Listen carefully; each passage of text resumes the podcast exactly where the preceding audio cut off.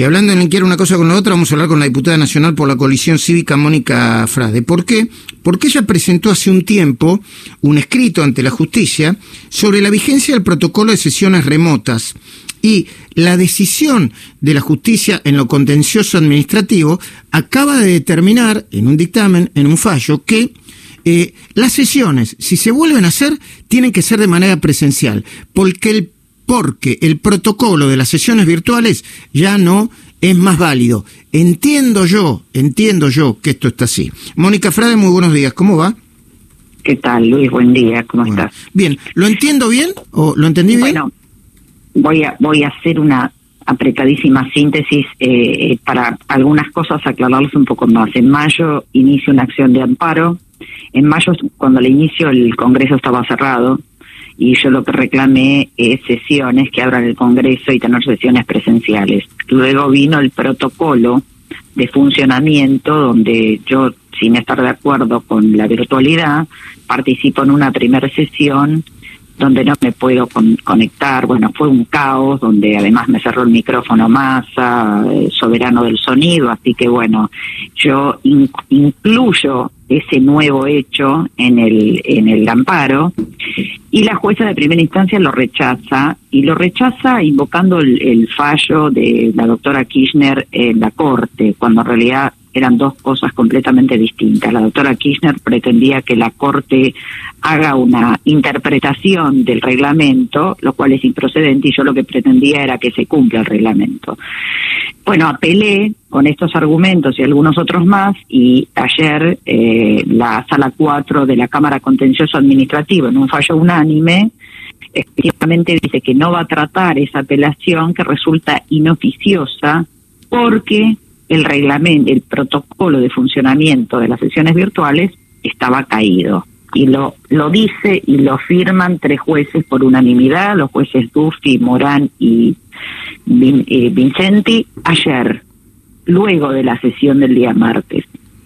¿Se entiende ahí? Sí, sí, sí. O sea, bueno. el, eh, o sea la presentación fue incluso antes de, perdón, para que entienda todo el mundo, este tole tole, ¿no?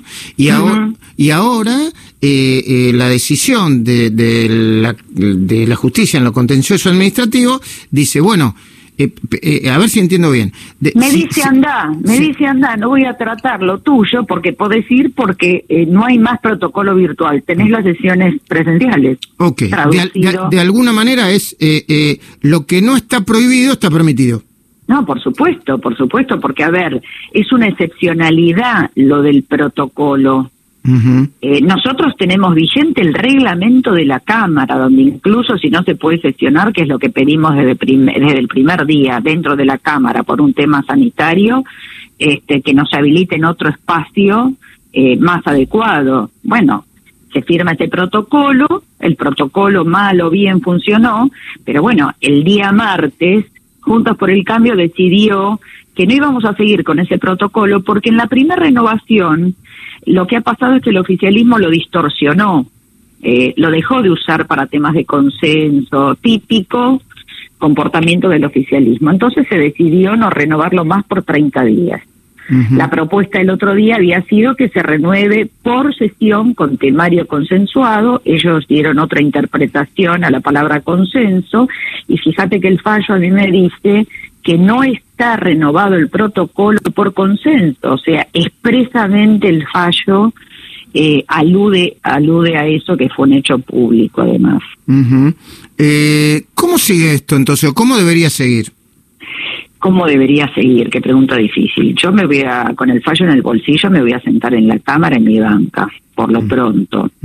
Creo que si imperara la razón eh, y, y, Sergio Massa dejara de ser cadete de Cristina Kirchner y tratar de trasladar el esquema autoritario del Senado a la Cámara de Diputados, eh, yo creo que deberían sentarse todas las fuerzas interpretar que consenso es consenso y a lo mejor acceder a un protocolo por sesión con temas consensuados, donde no nos metan por la ventana cosas conflictivas como puede ser la reforma judicial, la tributaria o, este, o cualquier otro tema que merezca que estemos debatiendo en el Congreso, porque la verdad que hacerlo este, por vía virtual, bueno, la foto del otro día, eh, Luis, fue, creo que, que no merece más explicaciones. Nosotros todos sentados eh, estábamos ausentes y Leopoldo Moró, durmiendo en el sillón de su casa, estaba presente. Me parece que esa imagen este, define absolutamente lo que es una sesión telemática de lo que es presencial.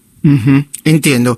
Bueno, esperemos que, que, se llegue a un acuerdo político para que se pueda sesionar, para que no, para que no metan los temas con forceps. O sea, yo creo que hay un no sé si existe el consenso en diputados, pero en la sociedad existe el consenso de que no se puede discutir una reforma, temas estructurales y profundos, como la reforma judicial, en cinco minutos de manera virtual, con, con las cartas marcadas, ¿no? No, no, mira, eh, mira, yo te voy a decir algo y lo digo desde el corazón. Yo tengo un hijo que es médico, que está en la trinchera, mm. en hospitales del conurbano bonaerense, en contacto todo el tiempo con COVID, y yo, su madre, legisladora privilegiada, sentada en mi casa cuando eh, soy personal esencial igual que él. Claro. No, no, no, no puede, no, no, no debería suceder, no debería y además me da vergüenza. Perdón, y además en el mundo, yo yo veo parlamentos en el mundo funcionar con protocolos, pero funcionar muy activamente, ¿no? Claro. Perdóname que lo diga, me da vergüenza. Esa imagen el otro día a mí me daba vergüenza de Moró durmiendo en el sillón. A mí me daba vergüenza. Y la gente afuera, en la lluvia a las 3 de la mañana, cantando el himno nacional. A mí me da vergüenza. Gracias, Mónica. A vos, Luis, gracias.